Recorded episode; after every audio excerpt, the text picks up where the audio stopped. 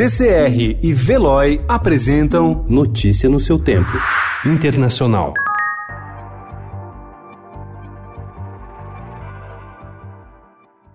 O presidente Jair Bolsonaro foi convidado de honra na cerimônia do Dia da República da Índia, a principal festa do país. Sob forte esquema de segurança, ele assistiu ontem a um desfile de tropas e armamentos, elogiou o poder militar indiano, uma das nove potências nucleares do mundo, mas garantiu que o Brasil não pretende desenvolver armas atômicas. Cerca de 1% da matriz energética brasileira é nuclear, produzida em dois reatores em Angra dos Reis, no Rio de Janeiro. O programa nuclear brasileiro, no entanto, sempre foi visto com desconfiança pela comunidade internacional. Apenas em 1998, durante o governo de Fernando Henrique Cardoso, é que o país aderiu ao Tratado de Não Proliferação Nuclear.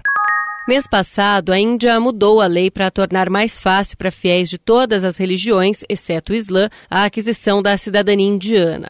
Ao mesmo tempo, o partido Bharatiya Janata quer compilar um registro de 1 bilhão e 300 milhões de cidadãos para caçar imigrantes ilegais.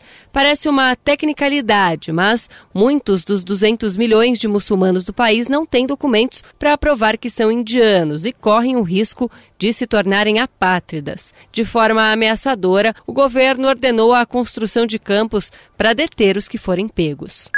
Quando o exército soviético chegou a Auschwitz em 27 de janeiro de 1945, o mundo recebeu em choque a confirmação de que os nazistas mantinham um gigantesco campo de concentração na Polônia. Em operação desde 1940, Auschwitz fazia parte de uma rede de extermínio lançada como parte da solução final de Adolf Hitler, que abriu caminho para o genocídio de 6 milhões de judeus.